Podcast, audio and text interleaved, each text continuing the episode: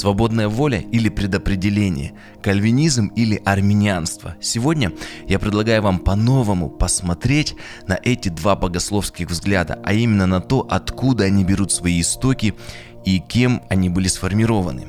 Когда я докопался до источников, я был поражен, ведь эти две точки зрения берут начало у одного богослова, жившего еще в IV веке. более того, кроме этих двух концепций, и в его время была разработана еще одна точка зрения другим известным богословом.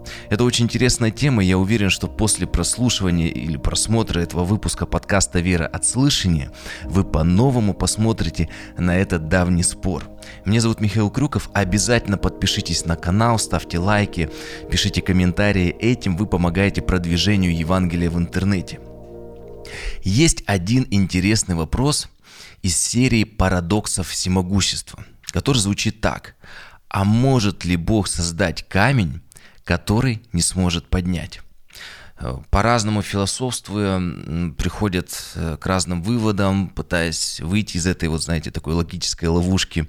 И, например, говорят, а если такой камень будет в космосе, там же нету гравитации, э, ну, какие бы вот ответы бы не были, но опять же, если в космосе хорошо нет гравитации, а на Земле же она есть.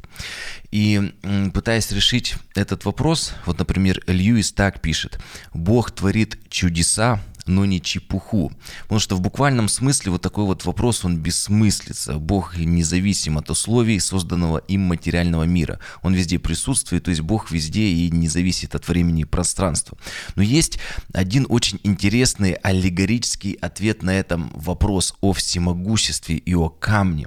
А, в этом ответе вот неподъемными камнями считаются созданные Богом свободные люди, которых Бог не может спасти без воли каждого человека э, немного подробнее такой версии. То есть Бог не то чтобы не может поднять такой камень, но Бог может ограничить себя, дав изначально свободу человека. Например, в послании филиппийцам написано, что Бог смирил себя, приняв образ раба и по виду став как человек. То есть поэтому всемогущий Бог по своей воле может ограничивать себя. Мы это видим в Священном Писании. Теперь переходя а, к предопределению и свободной воле.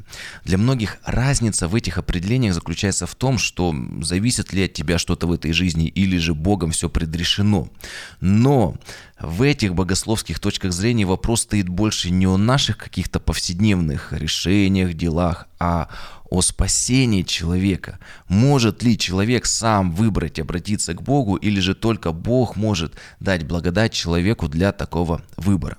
Уточню, э, что в классическом понимании этих двух точек зрения первые люди в Эдемском саду до грехопадения имели свободную волю. Но в результате грехопадения у потомков Адама и Евы, то есть уже и всего человечества, произошло первородное повреждение. Кстати, не только у людей, но и у всей Вселенной. В чем она заключается? Это важно нам проговорить, потому что, чтобы лучше понять вообще все эти системы, а, Смотрите, обычно богословы приводят три основных последствия первородного греха. Первое, э, это, естественно, уже говорится о первородном повреждении, как вот следствие первородного греха. Первое, смертность, то есть все в этом мире стало подвержено смерти, причем не только человека, но и животные, даже планета, э, светила, вся, вся Вселенная.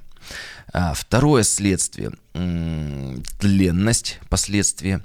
Э, вот это вот второе последствие тленность часто сравнивают с законом энтропии, ну или по-другому скажем, что все увядает. Человек и животные стареют и болеют, солнце остывает, земля каждый год на долю секунду замедляется в движении.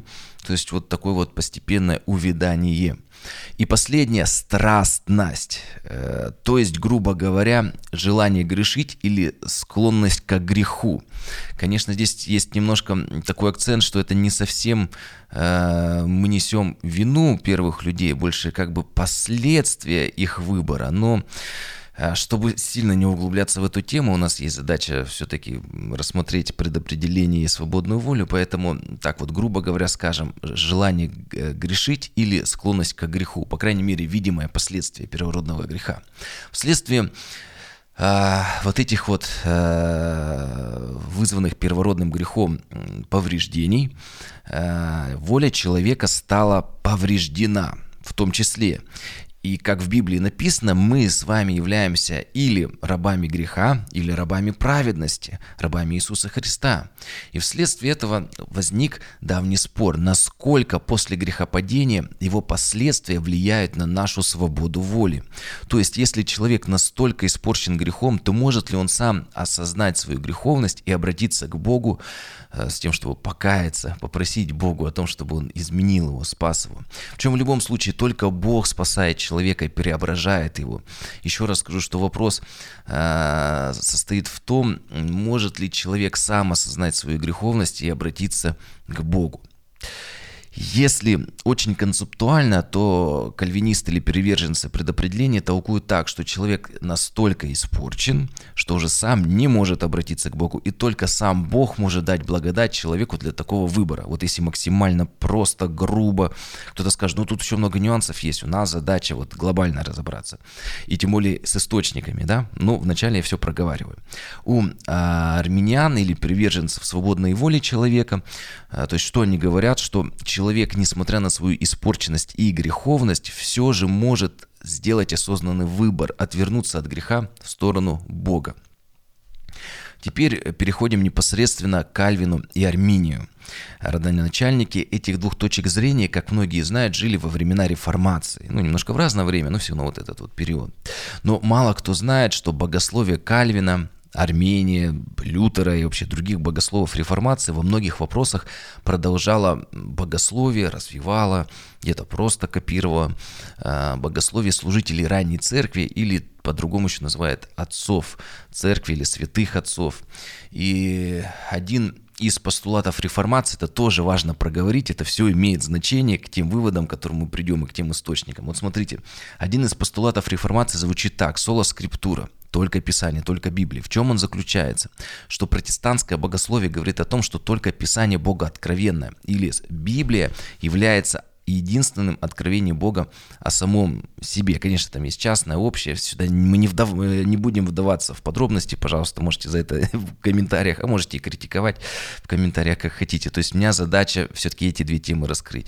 Поэтому, смотрите, у нас есть Священное Писание и протестантское богословие. В результате вот реформации что мы имеем? Что только Библия является откровением Бога о самом себе для человека, а предание, ну, труды святых отцов или служителей ранней церкви, это толкование Библии всего лишь. Важное, но толкование Библии. Поэтому реформация заявила, что предание не равно Библии, Священному Писанию. И более того, не должно противоречить Писанию. То есть, если где-то есть вот э, какие-то места в Библии, которые расходятся с комментариями, например, святых отцов, то мы однозначно отдаем предпочтению Библии, Священному Писанию и не принимаем предания в этих частях, то есть вот каких-то, может быть, книг, каких-то точек зрения служителей ранних церкви в этих вопросах.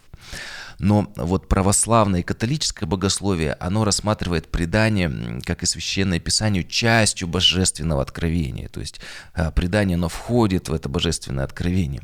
И если максимально просто сказать, то есть Бог продолжает говорить э, к церкви и открывать себя. Поэтому Писание и предание равны. Некоторые даже, богословы я читал, они даже ставят предание выше Писания. Но это только некоторые, не знаю, как их точки зрения относятся. Это уже второй вопрос. Кстати, кроме трудов отцов церкви или служителей ранней церкви, также в предание включает богослужебные тексты, порядок проведения богослужения, ход самого собрания, постановление Вселенских соборов и поместных соборов, э, канон, ну и так далее. Э, да, вот реформаторы, такие как Лютер, они признавали только священное писание Божьим откровением. Но вот важный момент в нашей теме, что они также не отрицали предание. Они выросли на нем и активно им пользовались. И более того, они говорили, что и мы должны его использовать. И вот последняя сложная информация, давайте немножко напряжемся, и после этого вы уже поймете, к чему все это я говорил. Э, реформация разделилась на магистерскую и радикальную. Если, опять же, максимально обобщить все, максимально грубо, то магистрское э, вот это вот течение направления реформации, оно говорило следующее, э, что мы используем предание, и мы смотрим на Библию, на многие места в Библии, на учение э, церкви через насквозь многие века, через традицию, понимание и толкование текста многими служителями церкви. То есть не то, что вот мы пришли и здесь вот самые умные сейчас прочитали, поняли и передали. То есть мы смотрим на эту традицию, как люди смотрели на это местописание, сравнивали с Писанием. Да, действительно не противоречит, развивает, да, мы принимаем это. И радикальное такое крыло, то есть, опять же, максимально грубо говоря, они не признавали предание, то есть, грубо говоря, я вот прочитал, я помолился, я истолковал. А, Кальвин, Лютер, э, они были как раз вот представителями магистрского такого крыла. И вот теперь самое интересное. Давайте посмотрим на влияние предания вот на эти две точки зрения. Больше всего на реформаторов повлиял Аврелий Августин Блаженный. Он родился еще в 354 году после Рождества Иисуса Христа. Э, его труды, кстати, являются частью предания, но об этом мы уже говорили. Приведу несколько примеров влияния этого служителя на Мартина Лютера. Лютер поступил в Августинский монастырь. То есть монастырь, который назывался Августинским. Второе. Как вы думаете, в какой орден вступил Мартин Лютер? В Августинский орден. Когда Лютер стал монахом, он принял монашеское имя. Как вы думаете, какое было имя у Лютера монашеское? Августин. Когда его направили преподавать в новый Виттенбергский университет, а мы тут же сразу вспоминаем реформацию, не так давно 500-летие праздновали. Помните, там всегда вот звучат эти слова, что 500 лет назад Мартин Лютер прибил свои известные 95 тезис, там, э, тезисов э, к замковой к дверям замковой церкви в Виттенберге, да, и вот этот вот как раз вот университет э, Виттенбергский, когда он туда поступил преподавать, он там начал знакомиться, читать, углубляться в работы блаженного Августина, и это в том числе тоже повлияло на него и способствовало реформации. Теперь перейдем к Жану Кальвину он часто цитировал Августина. И вот свое понимание вопроса о свободной воле или предопределении Кальвин э, так выражал. Вот есть его цитата, он говорит, «Путь к этому был впервые открыт не Августином». Вот что это за путь? Августин так говорил о последствиях первородного греха или первородного повреждения воли человека. И он говорит, только любовь к Богу, сформированная в сердце его спасительной благодатью, может преодолеть это вот, э, э, этот грех, желание грешить. То есть только Бог может в человеке сформировать э, через свою спасительную благодать это вот желание обратиться к Богу от греха. И Кальвин, вот с того времени он всегда отождествлял учение Августина о благодати со своим собственным, то есть он был продолжателем вот этой точки зрения Августина. То есть он взял, немного так развил, оформил и вот уже подал это учение. Кстати, более правильно говорить не о всех трудах Августина, это очень важно, а о его поздних трудах, когда он активно боролся с ересью пелагианства. Очень важно тоже вот это вот к нам понять. И тогда я вас убеждаю, если вот эти все моменты вы вникнете, осознанно прослушаете, то станет более понятно, откуда эти две точки зрения взялись. И мы в конце еще вывод подведем. То есть э, пелагианство во времена Августина, о чем оно говорило? Это ересь. Опять же, если максимально грубо и просто, то м- эта ересь, ее м- самый главный учитель говорил о том, что у первородного греха нет последствий. А значит, он не повлиял на нас, нет первородного повреждения, никак не повлияло это на нашу свободную волю, и мы также можем свободно выбирать, как и первые люди в Эдемском саду. Поэтому Августин такой акцент и ставил в своих поздних трудах на предопределение. Он говорит, что последствия первородного греха настолько сильны, что человек без а, формирования Богом а, вот такой вот а, спасительной а, благодати в сердце человека, без этой благодати человек не способен осознать свою греховность греховность и обратиться к Богу. И чтобы ответить на вызов вот этой вот ереси пелагианства, Августину пришлось очень радикально описывать последствия грехопадения и влияние первородного повреждения на свободную волю человека.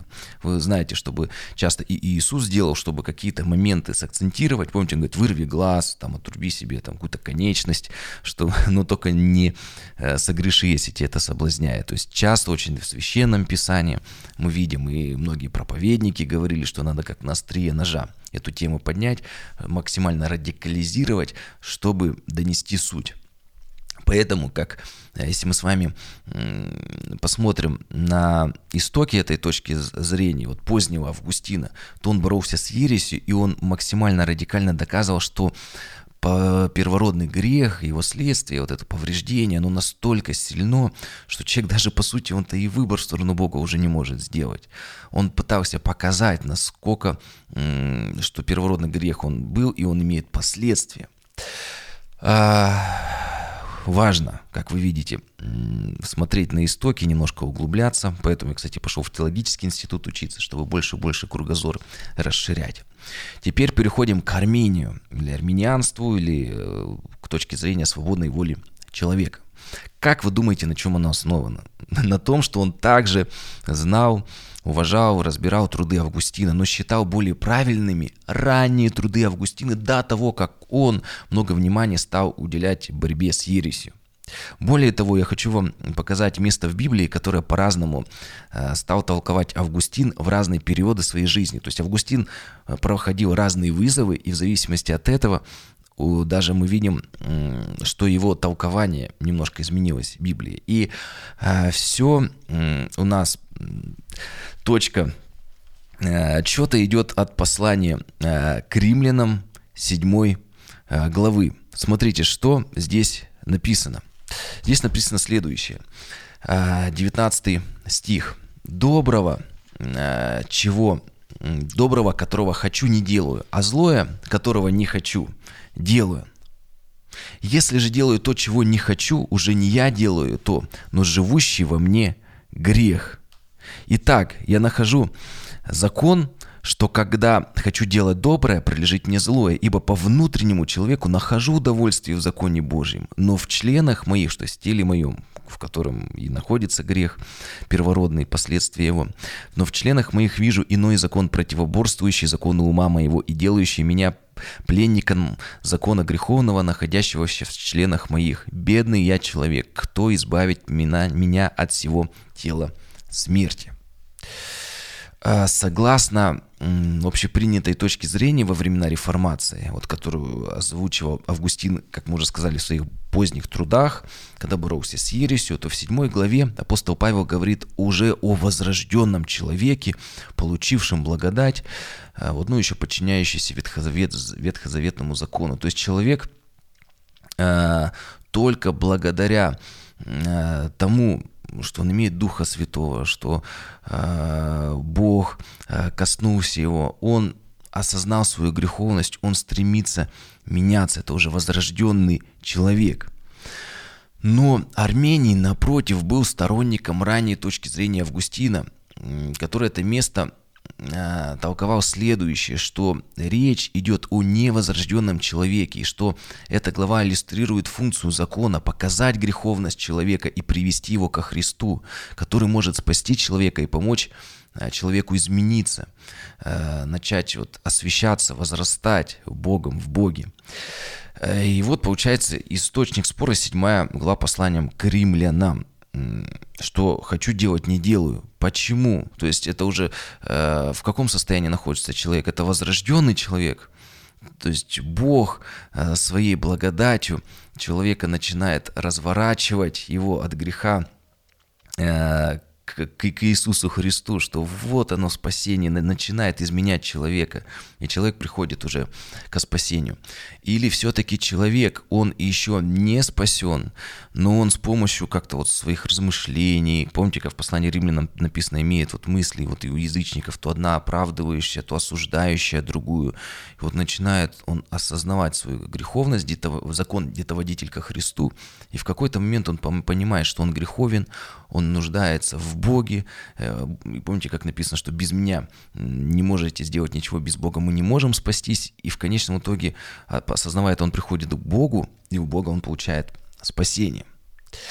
А, надеюсь, что у меня получилось максимально понятно, концептуально, емко донести вот эту вот тему. Сразу скажу, чтобы развернуто разбирать этот вопрос, нужны сотни страниц конспекта и десятки, если не сотни часов выпуска подкаста. Но у меня цель э, не во все нюансы углубиться, а дать вот э, такое вот полное развернутое определение вот такой вот сути, откуда эти источники э, берут свое начало, и чтобы, может быть, вы уже дальше могли уже, зная это, читать, может, Августина почитать, раннюю и позднюю вот точку зрения. Продолжим. Кроме этих двух точек зрения есть и еще одна э, система координат. Это очень интересно. Во времена Августина, немножко пораньше, жили и другие богословы. Например, в 300 году родился Макарий Великий. Он толковал этот вопрос предопределения и свободной воли по-другому. А, и я вот такое еще одно введу понятие, а, вот в богословии оно есть, это синергия. Немножко уже другая система координат. И вот что Макарий пишет. Смотрите. Хотя младенец бессилен сам что-либо сделать и не может на своих ногах подойти к матери, однако же он, ища матери, движется, кричит и плачет. Ну, на месте, это же младенец. И мать сжаливается над ним. Она рада, что дитя с таким усилием и воплем ищет ее. Ну, то есть даже у нас двое детей, когда ребеночек тихо лежит, еще у нас Федя, Софийка, э, лежали в кроватке, там мама что-то готовила, я чем-то занимался, и слава богу, они там спят или просто играют. Но когда они начинают плакать, даже если ты занят, там кашу мешаешь или подкасту готовишься, и хочешь дописать э, абзац, то они кричат, кричат, и такой, ну все, и пошел, взял на руки и начал убаюкивать.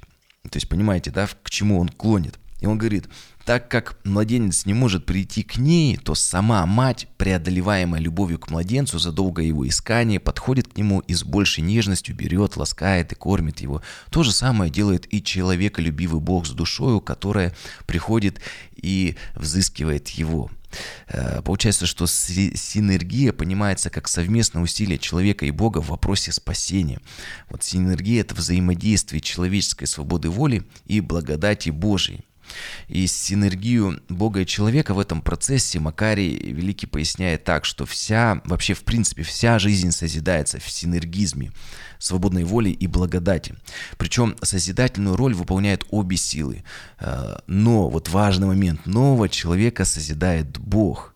Воля же лишь создает для этого необходимые условия. Ребенок закричал. То есть человек, он все равно не может сам измениться. Он как бы вызывает, бедный я человек, кто избавит меня от этого? Человек как бы осознает это, и он, э, Бог начинает менять его.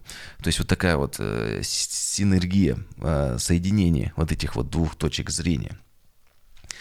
Э, когда человек начинает осознавать свою греховность по этой точке зрения, что только Бог может ему помочь и говорит, Бог, ты мне нужен. И Бог отвечает и приходит и дает спасение. Помните, как вот э, написано Иоанна 3,16, что Бог так возлюбил этот мир, что отдал Сына Своего Единородного, дабы каждый верующий не погиб, но имел жизнь вечную. То есть Бог уже отдал Сына, потому что возлюбил. Но нужно поверить, чтобы в твою жизнь пришло спасение. И Еремея 33.3 написано «Воззови ко мне, и я отвечу». Вот младенец начал кричать, мать подошла. Точно так же человек, осознавая свою греховность, 7 глава послания к Римлянам, начинает к Богу обращаться, и Бог ему отвечает. То есть совместное усилие а свободная воля это когда э, как бы больше человек э, как бы начинает говорить, и Бог вдруг начинает смотреть э, предопределение, что все-таки Бог это желание в человеке с, с помощью благодати созидает. А вот синергия это как бы такое вот совместное Э, вот, совместное действие. Еще приведу пример с ямой, что все вот эти точки зрения, они говорят о том, что человек в результате грехопадения оказался в яме, э, и он выбраться из нее никак не может. Бог, он спасает, э, кидает веревку, и кальвинизм или предопределение говорит, что человек не может сам даже за эту веревку ухватиться. То есть Бог производит это желание, чтобы человек ухватился за веревку. Свободная воля или армянянство говорит о том, что Бог уже все сделал, ну, от человека зависит, схватится он он за веревку или нет. А синергия говорит, что это как бы совместное такое какое-то действие, что человек желает, а Бог бросает веревку. Вот совместно делает. Человек просит, и Бог бросает эту веревку. а, рассмотрев все эти точки зрения, какое я вывод делаю? Вот такой знаете, есть термин в богословии – частное богословское мнение. Позвольте мне тоже так озвучить свое частное богословское мнение. Предопределение или кальвинизм вот, свободная воля или армянианство и вот синергия. Я думаю, что вот эти, это все эти учения, все эти точки зрения богословские, это всего лишь попытка ограниченным человеческим умом понять и проговорить план спасения человека, задуманный всемогущим премудрым Богом. Обе системы, вот эти вот все системы, они безуспешны в попытках объяснить необъяснимое. Человеческие существа ну, не в состоянии а, полностью постичь такие вот идеи, как вот, спасение человека. Да, Бог превыше всего и знает все. Да, человеческие существа призваны принять подлинное решение, поверить во Христа, вот, э, для спасения. Но вы знаете, как еще важно, в Второзаконии 28 главе написано, что сокрытое принадлежит Господу, а открытое вам и сынам вашим. То есть мы видим, что не все нам открыто в этом вопросе. Поэтому э, все вот эти вот точки зрения, они кажутся противоречивыми. И вот в нашем ограниченном уме они противоречивы, но в божественном разуме они имеют совершенный смысл, потому что есть и те, и другие местописания. С одной стороны, «Придите ко мне все труждающиеся и обремененные, избери жизнь, смерть и жизнь не предложил тебе». С другой стороны, вы уже предопределены прежде спасения мира ко спасению. С одной стороны, рождаются разные точки зрения, они противоречат друг другу, потому что мы пытаемся подстигнуть их своим ограниченным умом, но божественный разум все это как как-то вот умещает. Поэтому практика для нас. На чем я хочу закончить, что же нам делать? Хочу привести цитату Фомы Аквинского. Он так говорит. Молись так, как будто все зависит от Бога, а делай так, как будто все зависит от тебя. То есть получается, молись так, как будто все зависит от Бога. Вот больше, знаете, вот такой вот э, кальвинистский взгляд, или если ты веришь в предопределение, что Бог уже все предопределил. Поэтому ты молишься, ты знаешь, что все в руках Божьих. С другой стороны, э, делай так, как будто все зависит от тебя. Больше такая, знаете, свободная воля. Ты выбираешь. Вот, и получается, как итог, синергия. В общем, опять же, попытка ограниченным умом объяснить необъяснимого. Ну вот, э, пусть Фома Аквинский поможет нам вот выработать практическую формулу применения в нашей жизни всех этих понятий, чтобы мы молились Богу так, э, как будто все зависит только от Него и ничего от нас не зависит, а делали так, все по силам и сверх сил, осознавая то, что все зависит только от нас. Ну, в общем, где-то вот э, помни, что все равно есть какая-то синергия вот с совместное действие. Но опять же, это наш ограниченный ум, я бы сколько бы ни продолжал, э, все равно не смогу прийти к какой-то одной точке зрения, но надеюсь, вы суть вот уловили, что, опять же, ограниченный разум, попытка все это понять, э, величественного Бога, совершенного, бесконечного, вечного. Ну и как вывод, практическое применение, это цитата Фомы Аквинского. Пожалуйста, подписывайтесь на подкаст «Вера слышания», ставьте лайки, оставляйте комментарии. Все эти ваши реакции, они помогают продвижению подкаста и проповеди Евангелия в интернете. Благословений!